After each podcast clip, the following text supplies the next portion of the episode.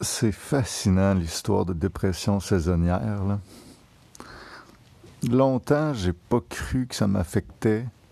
Puis je trouvais ça absurde qu'une saison ait un effet aussi concret sur l'humeur d'un être humain. Tu sais. Je comprenais pas quoi dans la saison. C'est-tu le fait que la lumière diminue, mais pendant l'hiver, il y a fort de lumière, puis je suis moins déprimé. Euh, je, je, je sais pas. En tout cas, j'ai toujours trouvé ça bizarre. Mais là, je sens que ça commence à kicker in. Moi, dans le fond, à un moment donné, là, j'étais avec ma psy, psy que j'ai pu depuis un an parce que ça coûte trop cher. C'est rendu à 120 de l'heure. Euh, c'est même pas une heure. C'est comme 120 pour 50 minutes, je pense. Mais à un donné, j'étais avec ma psy, puis on a fait mon historique de santé mentale physique des dix dernières années à peu près. Puis en faisant ça avec elle, je me suis rendu compte à quel point c'était clair que depuis que j'ai 25, 26 ans, à peu près 26 ans, ma santé mentale crash à l'automne. C'était méga clair, là. En regardant ça avec elle, je me rendais compte que à 26 ans, j'ai été obligé de quitter l'université parce que je faisais trop d'anxiété à l'automne. J'ai pas fini ma session d'automne. Après ça, euh, j'ai tout arrêté. J'ai tombé célibataire. J'ai retourné chez mes parents. Je suis embarqué sur le BS. Fait que j'ai juste tout, tout, tout arrêté. Je ne faisais que dormir, J'écoutais genre des vieilles reprises des galas juste pour rire à TQS, Je mangeais, je dormais. Ma mère me faisait manger, ma mère lavait mon linge et mes draps. Puis moi, j'écoutais la TV puis je dormais. C'est juste ça que je faisais. éventuellement, je faisais écouter la TV, dormir, commencer à travailler un petit peu le bois dans le garage. Puis éventuellement, après plusieurs mois, écouter la TV, manger, dormir, faire une sorte de thérapie maison avec mon père puis ma mère. Puis éventuellement, écoutant TV, manger, dormir, thérapie maison, puis je commence à travailler plus physiquement dans le garage, puis fabriquer des choses. Bon. À la fin de l'été, j'avais fait ça depuis le mois de janvier peut-être. Fait que janvier, février, mars, avril, mai, juin, j'allais de mieux en mieux, j'allais de mieux en mieux. Juillet, j'allais de mieux en mieux. Fin de l'été, je décide de revenir à Québec je rembarque en appartement avec ma blonde, en couple, on retourne ensemble. Un mois après, peut-être, je crash complètement. En étant, ça c'était le deuxième automne. Je crash complètement. Puis là, ma blonde a eu, mon ex, a eu la, la brillante idée d'aller me porter avec moi dans la salle d'attente, dans un clinique sans rendez-vous, pour que j'aille une prescription d'antidépresseurs, puis j'ai commencé à prendre des antidépresseurs. Donc, c'était le deuxième automne où j'avais crashé. Euh, tranquillement, sur les antidépresseurs, ça a commencé à s'améliorer. Puis là, j'ai fait un bel hiver. C'est le premier hiver que je travaillais à Jeune Musicien du Monde. J'habitais dans un nouvel appartement complètement avec un ami. Puis mes responsabilités de vie étaient tout petites. J'avais quasiment rien. Puis euh, je me suis relevé tranquillement quand l'été arrive, j'étais rendu dans un autre appart ailleurs, je continuais mes antidépresseurs, puis quand l'été est arrivé, je me suis dit, hey, j'ai tout fait l'hiver, ça allait bien. Je pense que j'ai peut-être plus besoin trop d'antidépresseurs. Fait que tranquillement, au début de l'été, au cours de l'été, j'arrête mes antidépresseurs, puis ça va bien. Puis, je, je y passe. Rendu au mois d'août, c'était pas pire aussi. Mais je commençais à faire pas mal d'anxiété. Quand l'automne est arrivé, j'ai crashé solide, solide, solide, solide. J'ai rembarqué ces antidépresseurs. J'ai repassé l'hiver ces antidépresseurs. Rendu à l'été d'après, génie que je suis, euh, là, c'était le gros confinement. C'était le gros, gros, le premier gros été de confinement, le premier été, moi. Euh, j'étais en confinement, en campagne chez mes parents. Je me suis dit, si je suis pour tester à un moment donné un jour de ma vie, si je peux arrêter mes antidépresseurs, ce serait là. J'ai pas, j'ai aucun compte à rendre à personne. J'étais encore genre sur le BS. Fait que je réessaye encore d'arrêter mes antidépresseurs. Ça va pas mal, ça va pas mal. J'arrive à l'automne, je retourne à Québec, je crash solide. Même à la fin de l'été, déjà, je crashais. Euh, j'ai rembarqué ces antidépresseurs. L'année passée, là, je gardais les antidépresseurs l'année passée. Mais même en gardant les antidépresseurs, j'ai trouvé qu'il y a eu des bouts de tough en tabarnak à l'automne passé. Même ces pilules. Je pense même que j'avais augmenté ma dose. Je ne me rappelle plus, mais j'ai trouvé qu'il y avait des bouts de vraiment euh, j'ai les automnes difficiles.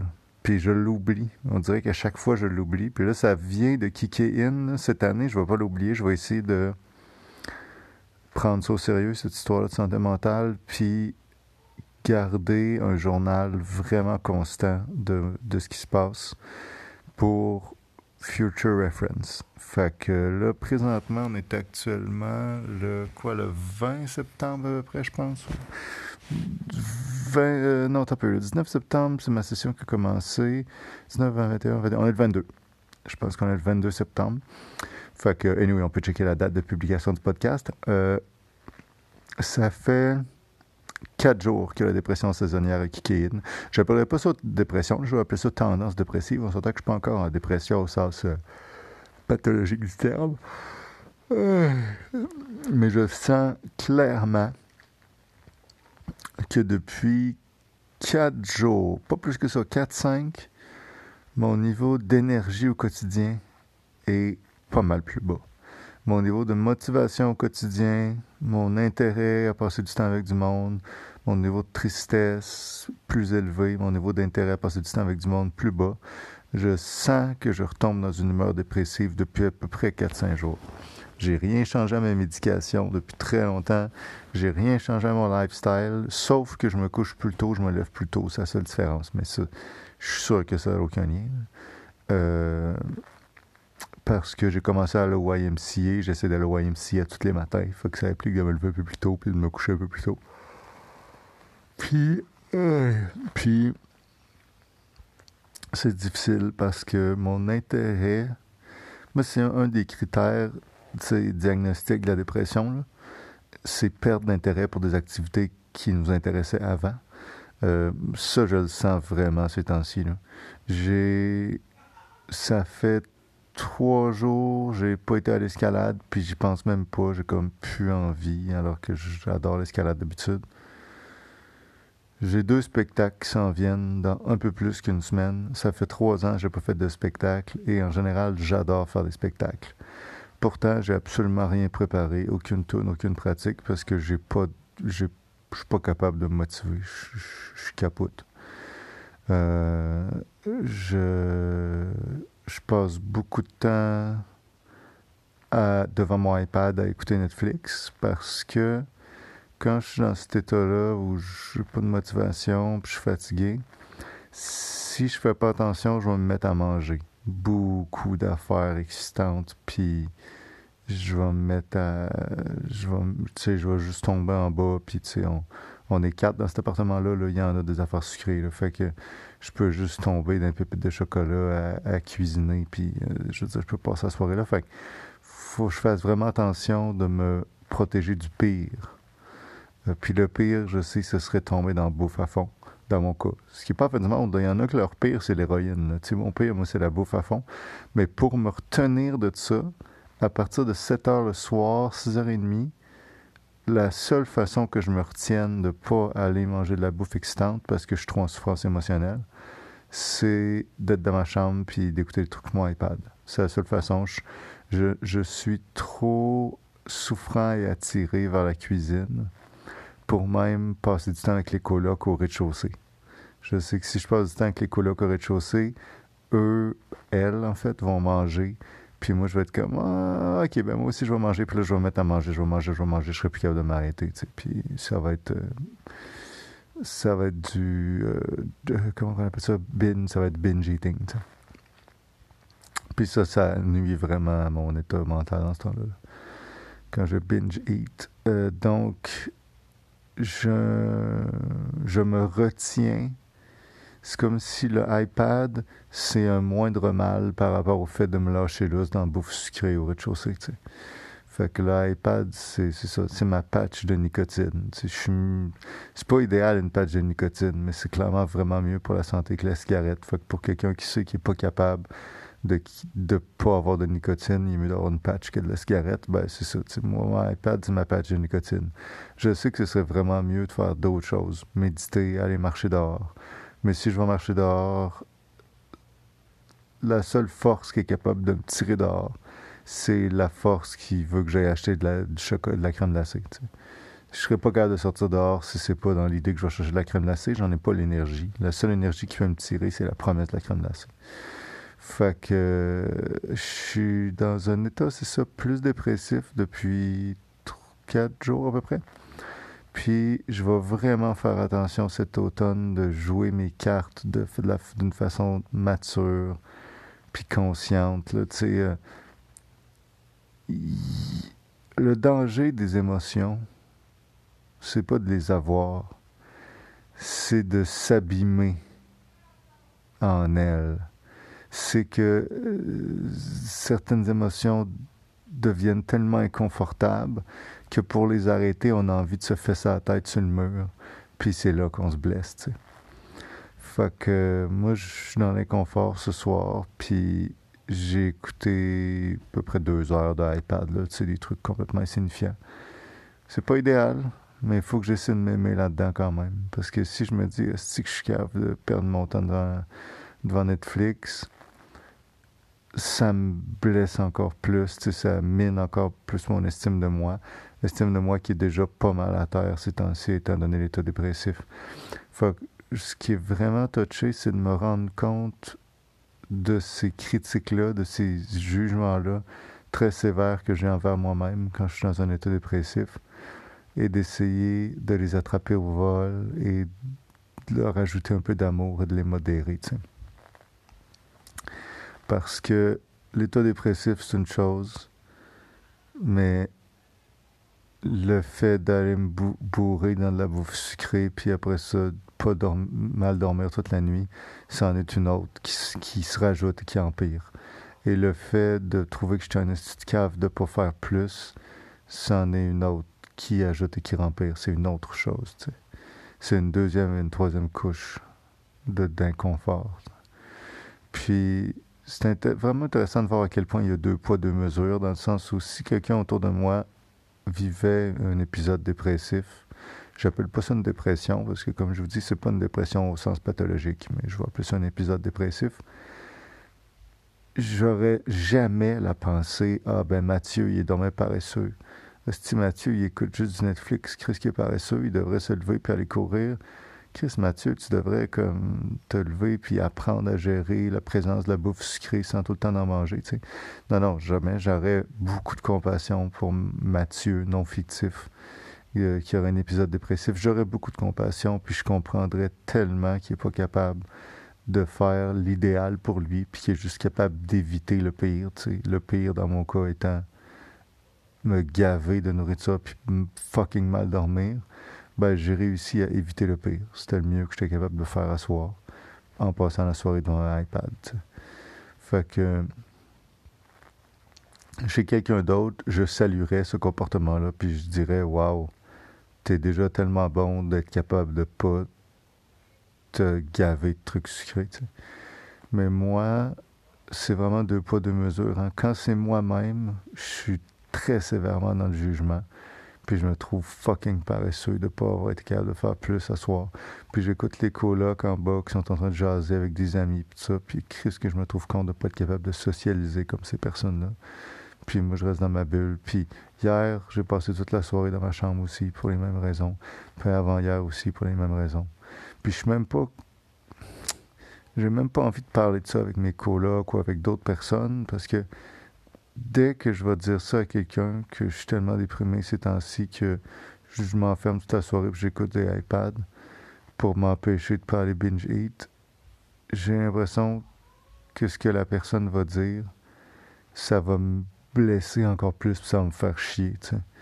Si les, personnes sont vraiment bien intentionnées, mais souvent elles vont me dire un truc comme Ah, mais euh, tu pensais faire telle affaire? Ah, ben moi, quand j'avais un épisode dépressif, je, je, me suis mis à courir, ça m'a vraiment aidé. Je courais 10 km par jour, puis ça m'a vraiment aidé. Ou, euh, genre, ah, mais la méditation, ça pourrait être bon, tu sais, puis, oh, peut-être qu'un voyage, tu pensé à faire un voyage? Toutes ces affaires-là, ça me fait fucking chier quand le monde me dit ça. Fait j'ai plus de misère d'être en relation avec les gens quand je suis dans un épisode dépressif comme ça. Parce qu'il y a beaucoup d'affaires qui, sont on ça me fait fucking chier. C'est vraiment pas la faute du monde, c'est la faute de ma sensibilité émotionnelle qui est beaucoup plus élevée et de mon estime de moi qui est beaucoup plus faible.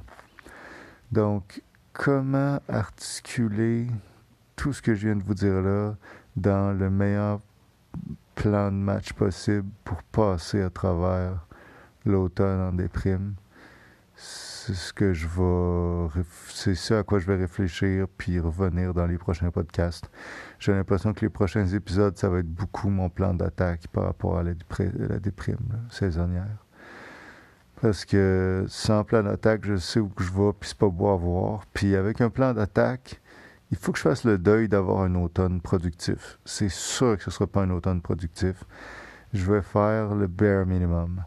Mais je suis vraiment mieux de faire le bare minimum, puis de me respecter, puis être dans la douceur par rapport à moi-même, puis d'avoir décidé que je ferais le bare minimum, et donc de me dire, bon, ben j'ai atteint mes objectifs, les objectifs que je me suis donnés, qui étaient très bas, que me dire, ah oh, non, je vais faire plus, ah, je vais m'organiser des affaires, tout ça puis pas être capable, donc finir par faire quand même le bare minimum, mais en ayant visé plus haut, puis que je suis dans une série d'échecs très rapprochés qui sont, de par mon état émotionnel, encore bien plus durs à prendre parce que je suis dans un état de grande fragilité émotionnelle à cause de l'épisode dépressif.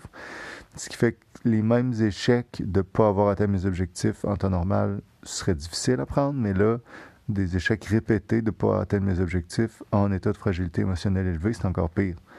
Fait que c'est tellement important que je me mette des objectifs super bas, extrêmement faciles à réaliser, et que je, je travaille sur un processus de deuil de la performance, que cet automne, ce que je vais réaliser, c'est survivre. C'est des petites affaires. Mon succès, ça va être de réussir à prendre moins une douche aux deux jours, me laver, mettons. Euh, mon succès, ça va être de réussir à faire le ménage dans ma chambre. Mon succès, ça va être de réussir à aller chanter un petit spectacle euh, a cappella extérieur avec mon quatuor vocal une quand on a des contrats. Ça va être ça. Des petites affaires qui ont rien de grandiose, qui font pas avancer rien dans le monde, qui font pas avancer rien dans ma vie, mais qui me permettent d'aller nourrir quand même minimalement besoin d'accomplissement et euh, nourrir euh, mon besoin de sécurité financière un peu, parce que c'est des trucs qui rapportent un peu d'argent quand même. Et mon but cet automne, ce sera pas de faire quelque chose, d'atteindre quelque chose. Ça va être de ne pas me décoller en me tapant tête dans le mur parce que, je souffre trop, tu sais. Que ça va être ça, mes objectifs. Très modeste. D'année en année, je suis de plus en plus modeste. Cette année, ça va être mon année la plus modeste. Je vais me permettre d'écouter beaucoup d'iPad. Puis je vais même me permettre quand même de la nourriture excitante, mais je vais l'acheter pour pas qu'elle soit trop décollissante pour mon estomac. Je vais la manger autant que possible à des heures où j'ai le temps de digérer un peu avant de m'endormir, etc., etc. Ça va être tout un plan de match très précis qui va impliquer beaucoup de temps passé dans le lit à réfléchir, euh, à écouter des trucs, beaucoup de podcasts à réfléchir par rapport à mes conditions puis à rediminuer de jour en jour les attentes que j'ai envers moi-même de performance, modérer de jour en jour mes objectifs qui en temps normal sont plus élevés, mais que là, je dois faire un deuil. Fait que c'est vraiment une question de deuil d'une certaine version de moi-même que j'aimerais qui a de l'énergie. Puis là, c'est accepter que la version que je vais avoir pour quelques semaines peut-être qui va être beaucoup moins énergique puis qui va se concentrer de réaliser le bare minimum. Vous écoutiez Petit Fire avec Charles Auguste.